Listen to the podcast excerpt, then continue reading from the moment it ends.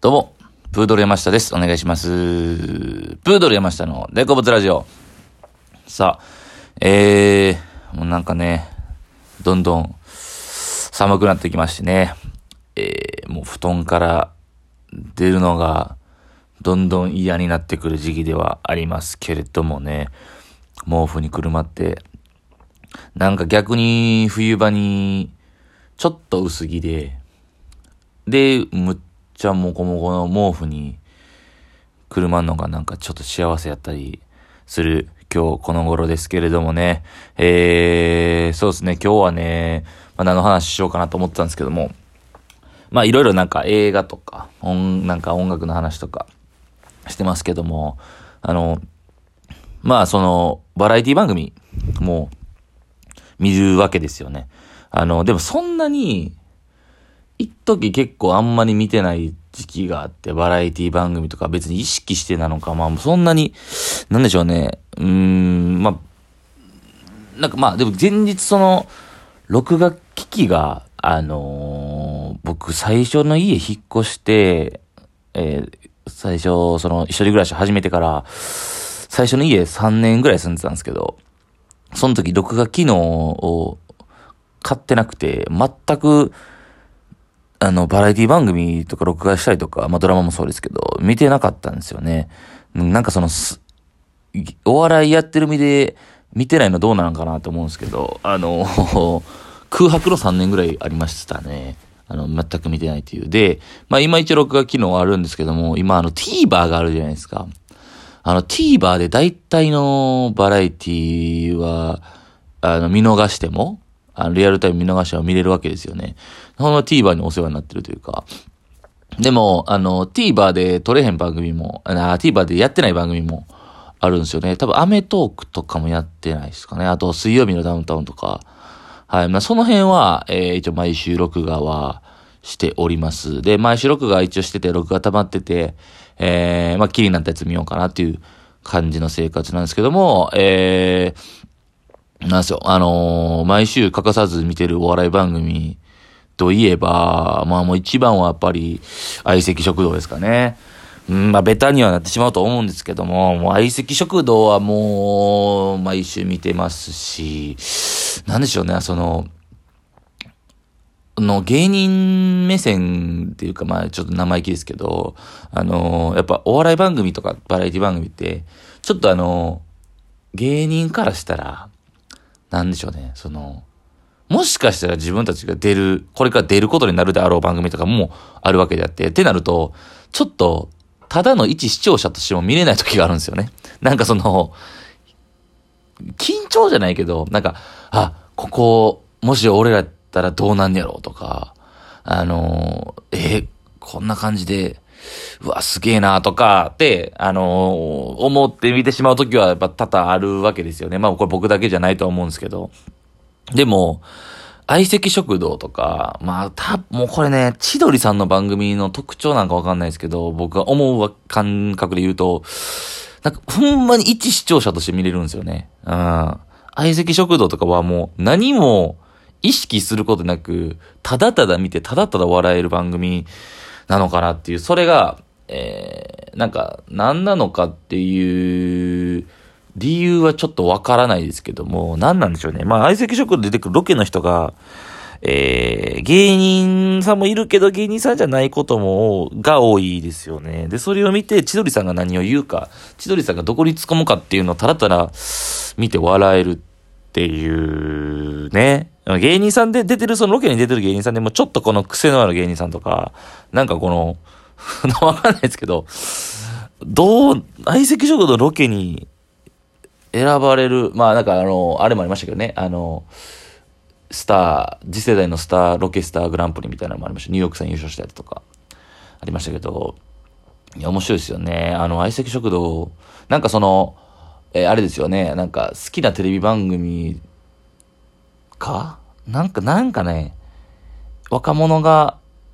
めっちゃ見てるんですよね。だからその、こんだけ YouTuber、なんか、なんかちょっとなんかランキングを忘れたんですけど、10代から20代の男性の支持がすごいんですよね、相席食堂って。確か。で、結構みんないろんなこんだけ増えてて、YouTube とか、あの、ね、いろんな見れるメディアが増えてる中で、一地上波ので、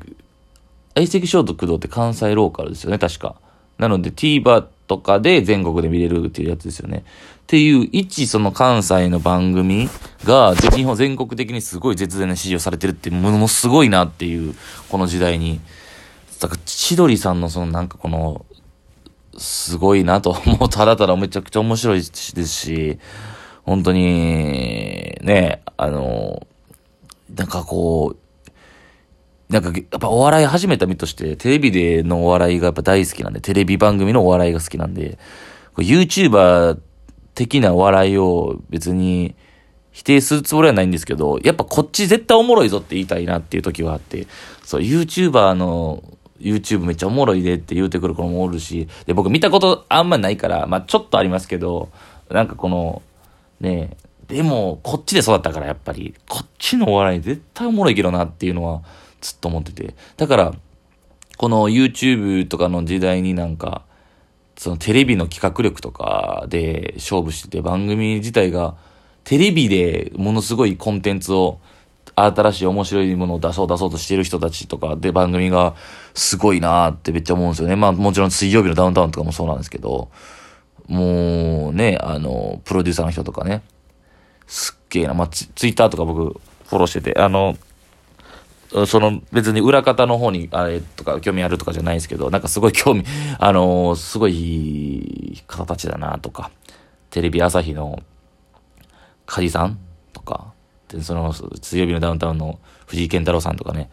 ものすごいこの次々新たな企画を面白い。水曜日のダウンタウン面白いもんなそう。で、いや、相席食堂で、僕がなんかめちゃめちゃすごいなっていうか、面白い声でもなんかすごいことやってはるなって思った回があって、あの、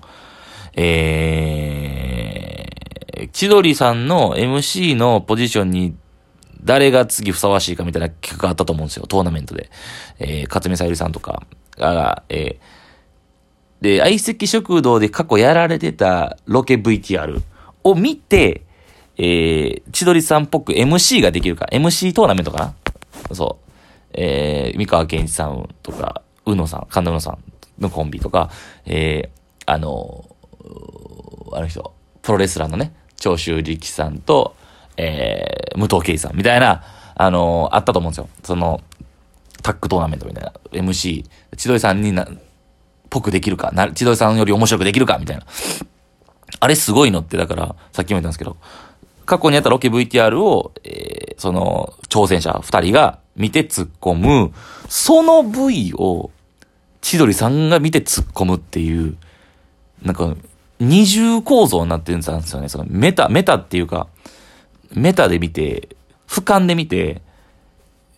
えっ、と、まず相席食堂やってることが、まず、まずその千鳥さんがロケを、あれ、ロケをたらたら番組として流すだけじゃないですね。その番組のロとしてロケをの VTR を流して、それを千鳥さんがメタで突っ込むっていう。だから、裏を、裏いじりというか、まあ芸人でよく言う裏笑いみたいなことやと思うんですよ。を、表として出してて、もうめちゃくちゃごめんなさい、ニュアンスでごめんなさい。裏笑いを、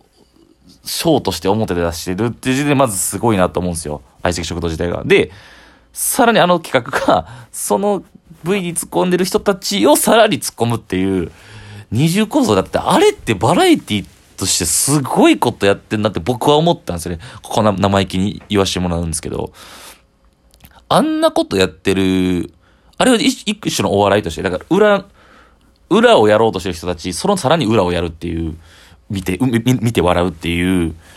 まず、いい意味でのなんかあの、千鳥さんのね、その、嫌なとこつくというか、あの、鋭さがあるじゃ、がめっちゃ笑いにつながってると思うんですけど、あんなんをこの、一個のショーとして、えー、見せてるってすっごいなっていう。なんかその、この、やっぱ日本がバラエティとかそのお笑いことに、だ比較は難しいと思うんですよね。なんかその海外の笑いと、えー、と、アメリカとかヨーロッパの笑いとか、例えば近くで言った中国とか韓国お笑いとかバラエティ、コメディってあると思うんですけど、比較は難しいんですけども、やっぱ日本がすげえな、優れてんなと思って、思うのって、そういうとこやるっておもろいってなるっていうのが、多分ないと思うんですよ。僕も海外行ったことないですし、わかんないですけど、おそらくそうじゃないですか。その、表、表の部分だけで面白いとかだと思うんですよね。なんか、僕だから、ごめんなさい、評論家みたいになっちゃってる、こうだから、お笑い芸人がね、こういうことを、だからちょっと今までこのテーマを避けてきたんですよね。お笑いについて語るみたいなんて。そう。いやでもなんかたまにね、芸人同士で飲みに行ったらこういう話するんですけど、俺なんかラジオでこう発信するっていうのはあんましなかったんですけど、例えばその、例えツッコミとかもあるじゃないですか。あの、フットボールは後藤さんがやってはることとか、あれって最初の方に後藤さんの例えツッコミが、さえ渡りすぎて、おもろすぎて、で、アメトークとかで、その例えツッコミをフューチャーする回があったと思うんですよ。どんな例えすんねん、次どんな例えくんねん、っていう角度でいじるって多分めっちゃ、その先行ってるなって思ったというか、まあ結局裏だと思うんですよね。どう、どういう感じで次行くね来るねみたいな。まあ多分有吉さんとか、まあなんか東京の、東京のバラエティの笑いやなっていう、近いなって思うんですけど、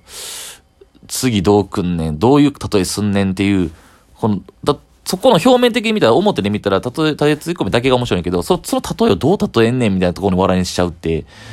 なんかめっちゃ日本のお笑いってそこですんねんちゃうかなって勝手に思ったんですよね。っていうなんか、すいません、なんかバラエティを見てて、ちょっと思っちゃうっていう、なんかあんまりね、こんな売れてない芸人が言うのもあれなんですけど、